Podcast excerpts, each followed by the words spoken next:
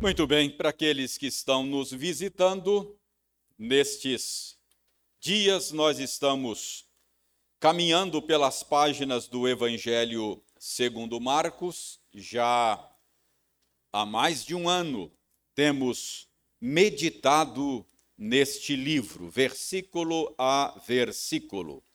Chegamos hoje em Marcos 14.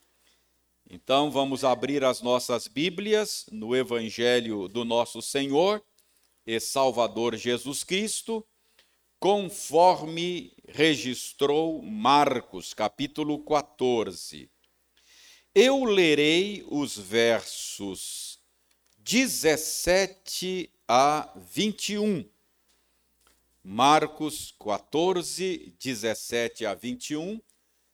Você acompanha aí silenciosamente a leitura que farei. Marcos 14, 17 a 21. Diz o seguinte o texto anunciado: Ao cair da tarde, foi com os doze. Quando estavam à mesa e comiam, disse Jesus: em verdade vos digo que um dentre vós, o que come comigo, me trairá. E eles começaram a entristecer-se e a dizer-lhe um após outro: Porventura sou eu? Respondeu-lhes: É um dos doze, o que mete comigo a mão no prato. Pois o filho do homem vai, como está escrito a seu respeito. Mas ai daquele por intermédio de quem o filho do homem está sendo traído. Melhor lhe fora não haver nascido. Até aí, verso 21. Irmãos, vamos orar a Deus, pedindo a Ele a bênção da iluminação. Senhor, desvenda os nossos olhos a fim de que possamos contemplar as maravilhas da tua lei. Ajuda-nos a ver a tua glória nas páginas da Escritura. Senhor, abra os nossos ouvidos, a fim de que possamos ouvir a tua voz nesta noite. E prepara o nosso coração de tal maneira que a tua palavra caia nele como semente em boa terra e produza frutos de vida eterna em nós. Nós oramos em nome de Jesus. Amém.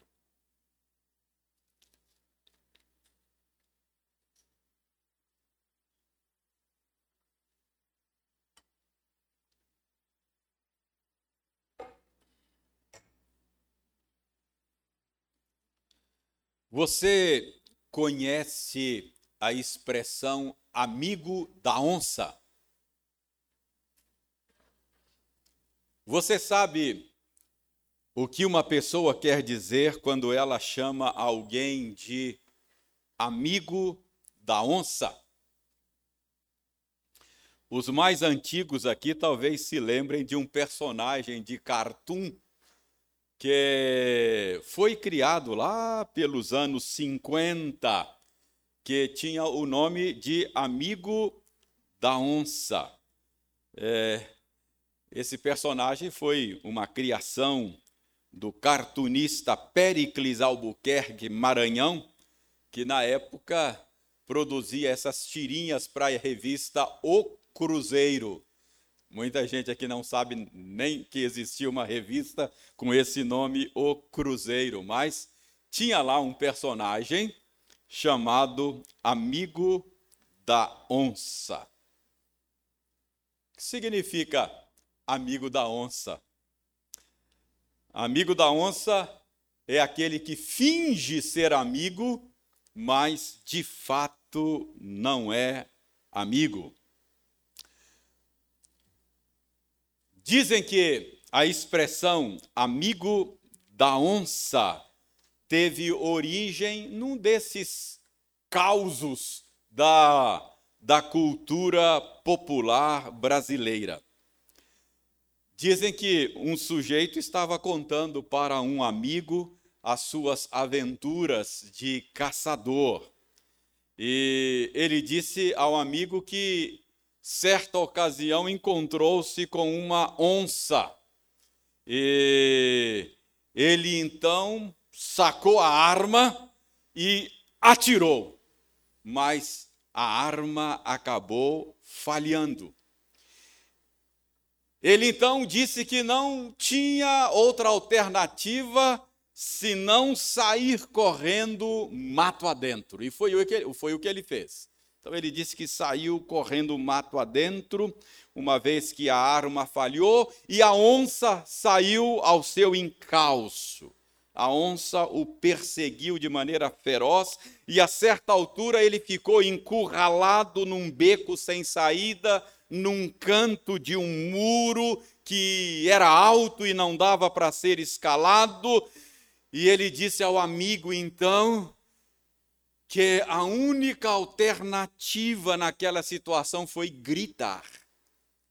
E ele disse que gritou, que berrou tão alto, tão alto, que a onça assustou-se, fugiu e foi embora e ele respirou aliviado. O amigo ouviu essa história, franziu a testa e retrucou, falou: rapaz, se esta história fosse verdadeira, você não estaria aqui para contá-la. Certamente a onça teria levado a melhor ao que o narrador da história perguntou: Peraí, você está torcendo para mim ou torcendo para a onça? Você é meu amigo ou amigo da onça? Dizem que foi assim que surgiu esta expressão amigo da onça. Teria sido assim o surgimento. Então, amigo da onça é aquele amigo que parece ser amigo, mas de fato é amigo falso. É amigo traiçoeiro. Irmãos, o texto de hoje fala exatamente disso, de amigo falso, amigo que trai. O texto hoje fala de traição. Na semana passada, nós vimos que Jesus e os seus discípulos estavam cuidando dos preparativos para a festa da Páscoa.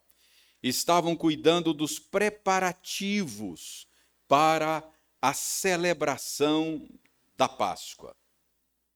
Agora, o texto de hoje diz que a festa preparada vai começar. Dê uma olhada aí no verso 17 da passagem que lemos. O verso 17 diz que ao cair da tarde, Jesus com os doze, foi com os doze para o local da festa. Irmãos, a celebração da Páscoa começava às seis horas da tarde. E ela se estendia até a meia-noite. E o verso 18, dê uma olhada no verso 18, o verso 18 diz que estavam à mesa e comiam. E Jesus então fez, diz aí o verso 18, uma revelação bombástica. Jesus já tinha revelado aos seus discípulos, aos apóstolos, aos doze, que ele seria entregue às autoridades lá quando chegassem em Jerusalém. Ele já havia previsto isso eh, algumas vezes durante a caminhada deles para Jerusalém. Jesus já havia dito a eles que Chegando lá, ele seria preso, maltratado, seria agredido, humilhado, morto. Mas agora, irmãos, Jesus revela aos seus discípulos que ele seria entregue por um amigo. Vejam o verso 18. Quando estavam à mesa e comiam, disse Jesus: Em verdade vos digo que um dentre vós, o que come comigo, me trairá. Então Jesus faz uma revelação surpreendente, uma revelação bombástica. O traidor seria alguém que comia com ele, isto é, seria um amigo. Comer com alguém é sinal de amizade. Você não convida amigo ou inimigo para comer com você não é verdade? Não é assim que a gente diz quando a gente quer falar que uh, não é inimigo de uma pessoa, mas também não é amigo. Não é assim que a gente diz? Olha, não, eu, eu não sou inimigo dele, mas também não convidaria para um churrasco. Não é assim? Então, comer com alguém é sinal de amizade. Então, ao dizer aqui que o traidor seria alguém que comia com ele, Jesus está revelando que seria traído por um amigo. E no verso 20, Jesus diz que o traidor seria um dos doze. Dê uma olhada aí no verso 20. E ele diz mais no verso 20: ele diz que naquele momento o traidor estava metendo a mão no prato com ele. Isso significa que é, a, a, um dos comensais mais próximos de Jesus é quem seria o traidor. Normalmente havia umas vasilhas com uma espécie de molho, onde os comensais molhavam o pão asmo antes de comer. E essas vasilhas eram colocadas estrategicamente de tal maneira que os comensais não precisavam se deslocar, sair do lugar para molhar o pão. Então havia uma vasilha aqui, nesse lado da mesa, onde essas pessoas que aqui estavam pudessem molhar o pão, depois uma outra vasilha aqui, onde as pessoas que estão mais perto aqui pudessem molhar o pão, e lá na frente uma outra vasilha. Então era distribuída assim, de maneira estratégica, onde as pessoas pudessem molhar o pão, uh, o pão asmo para se comer. E... Então, se Jesus diz que o traidor era alguém que molhava o pão na mesma vasilha que ele, Jesus, está eh, dizendo que era alguém que naquele momento estava bem próximo dele. Irmãos, então Jesus está aqui revelando que seria traído por alguém que aparentava ser amigo, que revelação surpreendente a gente tem aqui. Que revelação bombástica Jesus está fazendo aqui. O traidor seria um dos que andavam com ele. Alguém que aparentemente era seu amigo. Seria um dos mais próximos a Jesus à mesa naquele instante, mas cuja amizade era apenas de aparência. Um traidor entre amigos. É isso que Jesus está dizendo. Irmãos, o que esta revelação bombástica que Jesus faz aqui ou fez naquela ocasião, pode nos ensinar. O que esta revelação surpreendente tem a ver com você e comigo?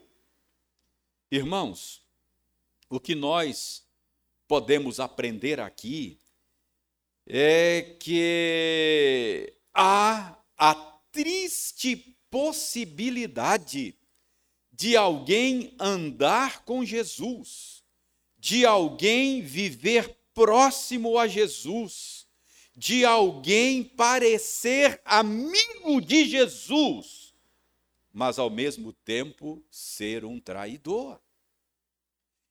Então, essa passagem revela a você e a mim esta triste possibilidade de cultivar uma amizade com Jesus que seja apenas de aparência. Esta passagem revela a mim e a você o risco de parecer amigo de Jesus e de fato não o ser. Então, irmãos, em primeiro lugar, esse texto que lemos tem uma advertência para todos nós. Esse texto está advertindo a você e a mim nesta noite quanto ao risco de parecer amigo de Jesus e de fato não o ser. Então, há aqui esta advertência. Agora, irmãos, vejam o verso 18. Ou melhor, o verso 19 agora. Dê uma olhada no verso 19.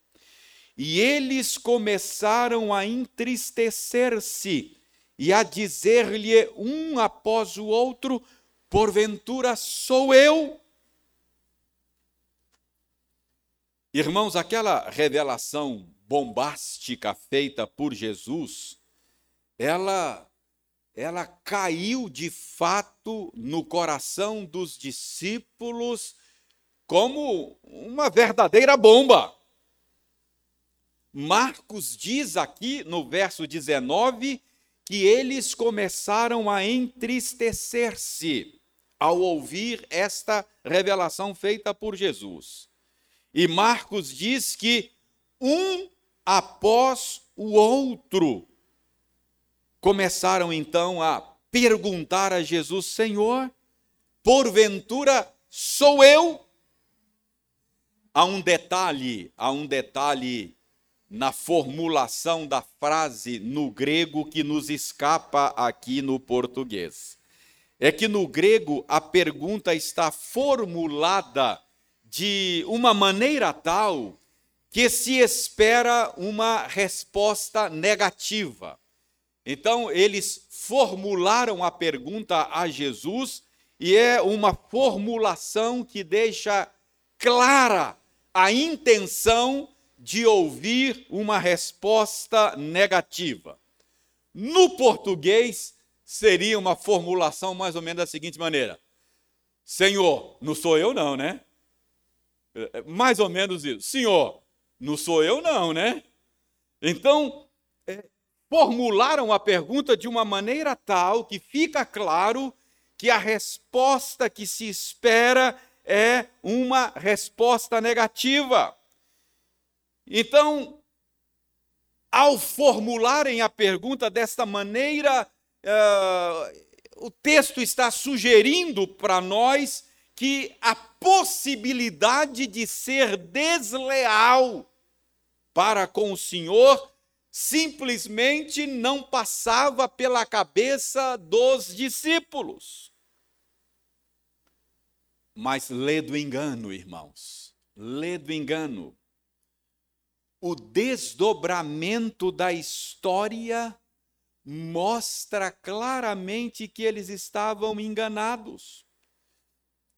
Daqui a pouco eles vão sair, a hora que terminarem a comemoração da Páscoa, a hora que terminarem a festa, eles vão sair lá para o Monte das Oliveiras.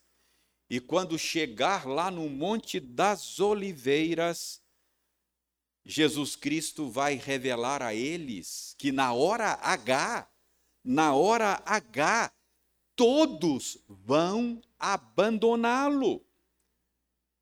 Dê uma olhada no verso 27 aí do capítulo 14. Jesus dizendo isso a eles: Todos vós vos escandalizareis, porque está escrito: ferirei o pastor e as ovelhas ficarão dispersas. Então Jesus vai revelar a eles daqui a pouco que todos eles vão abandoná-lo. Curiosamente, veja o verso 29. O verso 29 diz que Pedro uh, reage dizendo: Senhor, ainda que todos se escandalizem, eu jamais. Jesus então revela a Pedro que ele o negaria por três vezes. Verso 30, você vai ver isso. E mais, irmãos, quando chegam lá no Monte das Oliveiras, que, que a hora de Jesus está se aproximando, e ele começa a sentir angústia, ele começa a sentir dor na alma, ele então pede a Pedro, Tiago e João que vigiem, porque ele ia se retirar um pouco para orar. E quando Jesus volta, os três estão dormindo. Percebe o engano dos discípulos? Um de vocês vai me trair. Não sou eu, não, né, senhor? Irmãos, Jesus poderia ter dito: ah, não é não, mas tem tudo para ser. Não é não, mas poderia ser. Irmãos, a lição aqui é a seguinte: todos nós, se formos deixados entregues a nós mesmos, nós trairemos o Senhor. Todos nós, deixados entregues a si mesmos, nos acovardaremos. Todos nós, deixados entregues a si mesmos, nós pereceremos. Então, meus irmãos, essa é a segunda lição que essa passagem deixa para nós nessa noite. A lição de que uh, na vida cristã, autoconfiança não é saudável. O cristão é alguém que já admitiu a sua própria miséria. É alguém que já admitiu a sua própria fraqueza. A vida cristã começa exatamente com a decretação nossa da nossa própria falência espiritual. Jesus Cristo, ao descrever o caráter cristão, ele diz: Bem-aventurados os pobres de espírito, porque deles é o reino dos céus. Isto é, felizes são aqueles que reconhecem a sua pobreza espiritual. Bem-aventurados são aqueles que reconhecem a sua própria falência espiritual, porque é desses o reino dos céus. Irmãos, eu sei que para a mente não cristã, isto soa como fraqueza, mas a vida cristã é vivida nestas bases. Paulo disse que quando sou fraco, aí é que sou forte.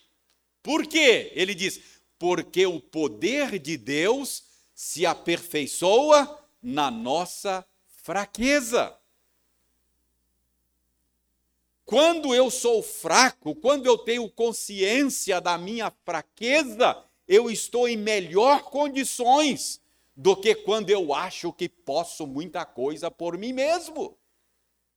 A Bíblia diz que Deus resiste os soberbos, mas dá sua graça aos humildes. Então, o cristão, quando reconhece a sua incapacidade, a sua fraqueza, a sua miséria, ele está em melhores condições.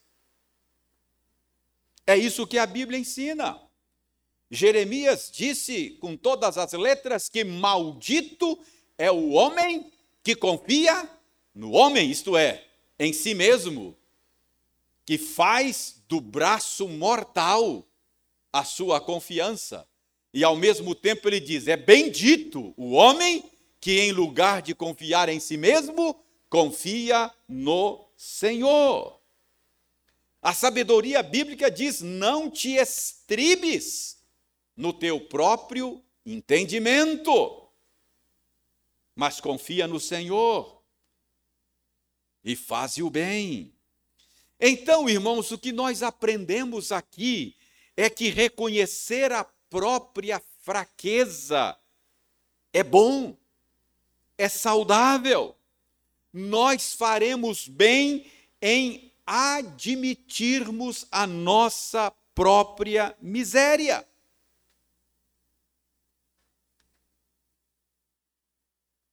Não sou eu, não, não é, Senhor? Jesus poderia ter dito, não é, mas poderia ser. Todos se escandalizarão, todos me abandonarão na hora H. Eram doze homens, todos eram traidores em potencial. Esse é o ponto. Nisso não havia diferença entre eles. A diferença era que um deles achava que não precisava de Jesus. A diferença era que um deles achava que poderia se virar bem sem Jesus. Deixe-me dizer uma coisa aqui, preste bem atenção no que eu vou dizer. Por favor, não pisque agora, não respire, abra bem o ouvido, nem pisque. Isso é muito importante o que eu vou dizer. Preste atenção. Todos somos maus. E os piores entre nós são aqueles que acham que não são. Vou repetir. Todos somos maus. E aqueles que acham que não são, são os piores. Esse é o ponto que nós aprendemos aqui. Todos precisamos de Jesus. A tragédia, o problema, não está em sermos necessitados de Jesus. A tragédia e o problema está em achar que não precisamos de Jesus. Então, irmãos, esta é a segunda lição que esta passagem nos ensina. A primeira lição nos ensina, a, primeira lição que aprendemos nessa passagem é que há possibilidade, triste possibilidade, de parecer amigo de Jesus e não ser. A segunda lição que nós aprendemos aqui é que todos nós, deixados entregues a si mesmos, seremos traidores de Jesus. Todos nós somos carentes de Jesus. Finalmente, há uma terceira lição aqui, uma terceira advertência nessa passagem. Ela está aí no verso 21 Pois o filho do homem vai, como está escrito a seu respeito. Mas ai daquele por intermédio de quem o filho do homem está sendo traído. Melhor lhe fora não haver nascido. Preste atenção no verso 21 o filho do homem vai ser entregue, diz Jesus, como está escrito a seu respeito.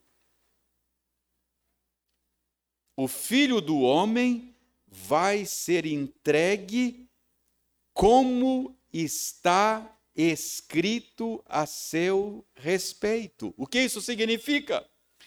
Isso significa que tudo o que está acontecendo foi previamente determinado por Deus. Tudo o que está acontecendo é o cumprimento do plano de Deus. O que Jesus está dizendo é que tudo o que está acontecendo, a sua própria morte, acontecerá conforme está escrito. Isso significa que o traidor participa de tudo isto cumprindo o plano de Deus. O filho do homem vai ser entregue conforme está escrito a seu respeito. Mas vejam a segunda metade do verso 21. Mas, ai daquele por intermédio de quem o filho do homem está sendo traído, melhor lhe fora não haver nascido. Preste bem atenção. Se por um lado o traidor participa cumprindo o que está escrito, cumprindo o plano de Deus. Por outro lado, ele participa como agente livre e, portanto, responsável. Ele age conforme está escrito, mas ele age por livre vontade, não como um robô. Por isso, Jesus diz que ele será julgado por seu ato. Melhor lhe fora não haver nascido.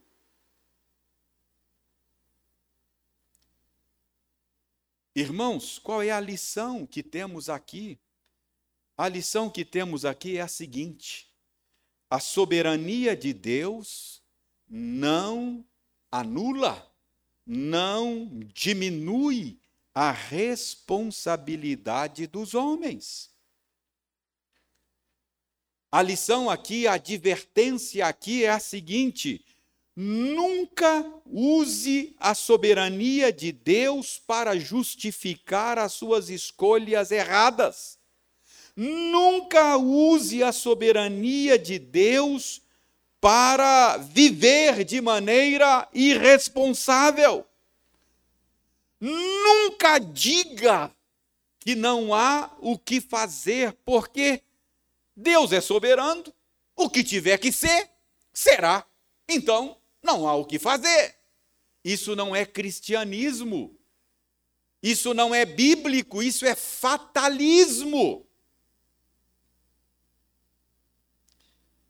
Deus é soberano, sim, nenhum dos seus planos pode ser frustrado.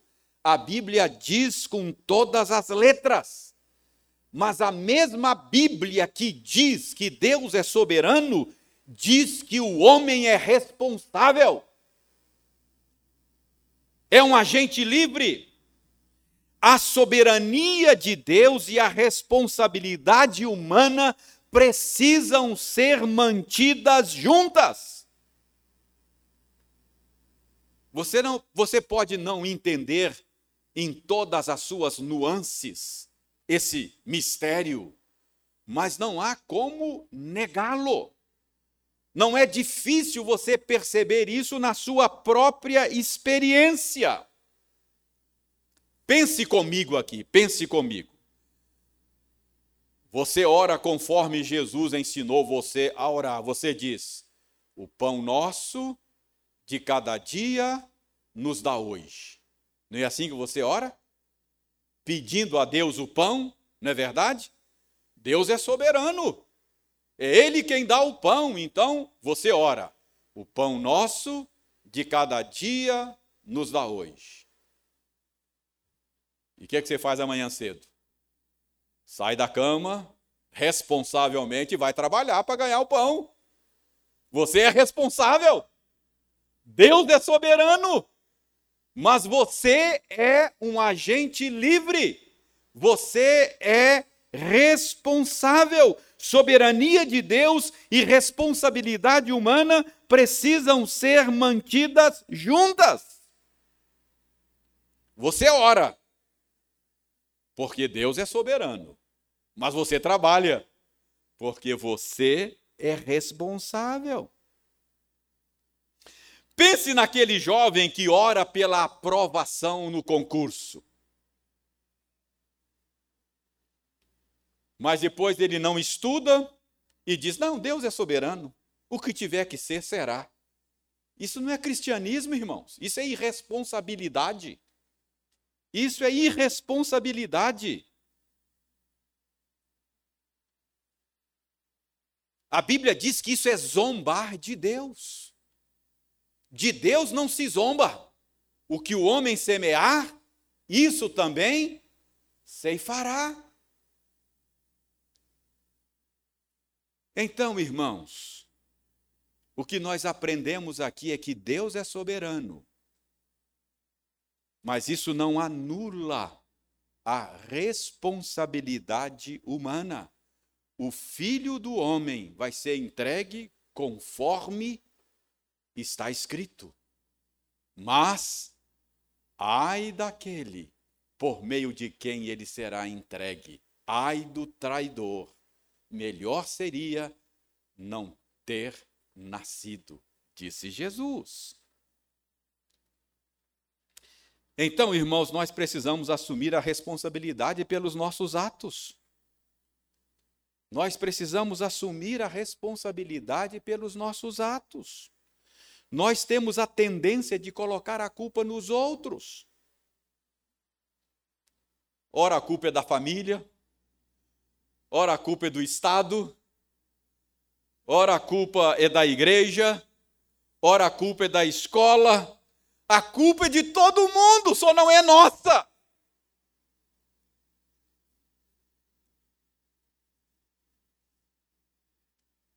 Irmãos, talvez você não perceba, mas ao não assumir a responsabilidade, ao agir assim, sem assumir responsabilidade pelos seus atos, você está se diminuindo. Você é imagem de Deus. Você é pessoa. Você é um ser moral. Você é um ser volitivo. Você faz escolhas reais, portanto, você é responsável. Você não é um pé de alface que funciona a partir de processos bioquímicos. Um pé de alface não responde pelos seus atos, mas você é mais do que um pé de alface. Ah, você não é um cachorro, um gato, que age de maneira instintiva, age por instinto. Um cachorro não responde pelos seus atos. Você é mais.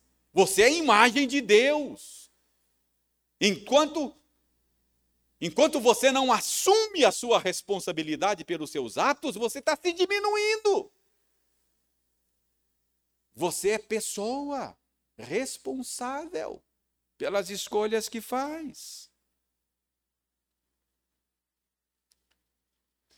Irmãos, a admissão da responsabilidade abre o caminho da cura, o caminho da mudança. Porque pense comigo, raciocine comigo. Se a culpa não é minha, então eu não posso fazer nada. Eu sou a vítima, vítima da sociedade, vítima da igreja, vítima da família, sou vítima do Estado, então não tenho o que fazer. Eu não tenho responsabilidade, não tenho culpa, então não há o que fazer. Mas quando eu admito a minha responsabilidade, a porta para a cura, para a mudança se abre. Então agora eu posso dizer: não, eu sou responsável. Senhor, eu pequei. Como Davi. O que, que Davi diz? Pequei contra ti contra ti somente. Ele não jogou culpa na Betseba, não jogou culpa no Estado. Não. Eu pequei contra ti. Fiz o que é mal perante os teus olhos, a culpa é minha. De maneira que serás tido por justo no teu falar e puro no teu julgar. Ou seja, Deus, qualquer que seja a sentença, está de bom tamanho, eu mereço. É isso que ele está dizendo. A culpa é minha. Mesmo que a minha família tenha pecado contra mim, mesmo que a igreja tenha pecado contra mim, mesmo que o Estado tenha pecado contra mim, eu sou responsável pelas escolhas pecaminosas que fiz. Eu poderia ter escolhido diferente, apesar de outros terem pecado contra mim. Agora, ó Senhor, admitindo a minha culpa, eu peço, perdoa-me e ajuda-me a mudar. Percebe que quando você admite a culpa, a possibilidade de mudança se abre? Enquanto você disser, não, eu sou vítima, a culpa não é minha, então não tem o que fazer. Não é? Só lamentar. Não há nenhuma possibilidade de cura, não há nenhuma possibilidade de mudança. É disso que a Bíblia diz: o que encobre as suas transgressões jamais prosperará, mas o que as confessa e deixa alcançará misericórdia. Confessar é admitir a minha transgressão. E quando eu admito, quando eu assumo a minha responsabilidade, a possibilidade de cura a possibilidade de mudança se abre. Verso 21 é o que nós estamos vendo. Pois o filho do homem vai, como está escrito, a seu respeito. Mas ai daquele por intermédio de quem o filho do homem está sendo traído. Melhor lhe fora não haver nascido. Qual é a lição aqui? A soberania de Deus não nos isenta de responsabilidade pelos nossos atos.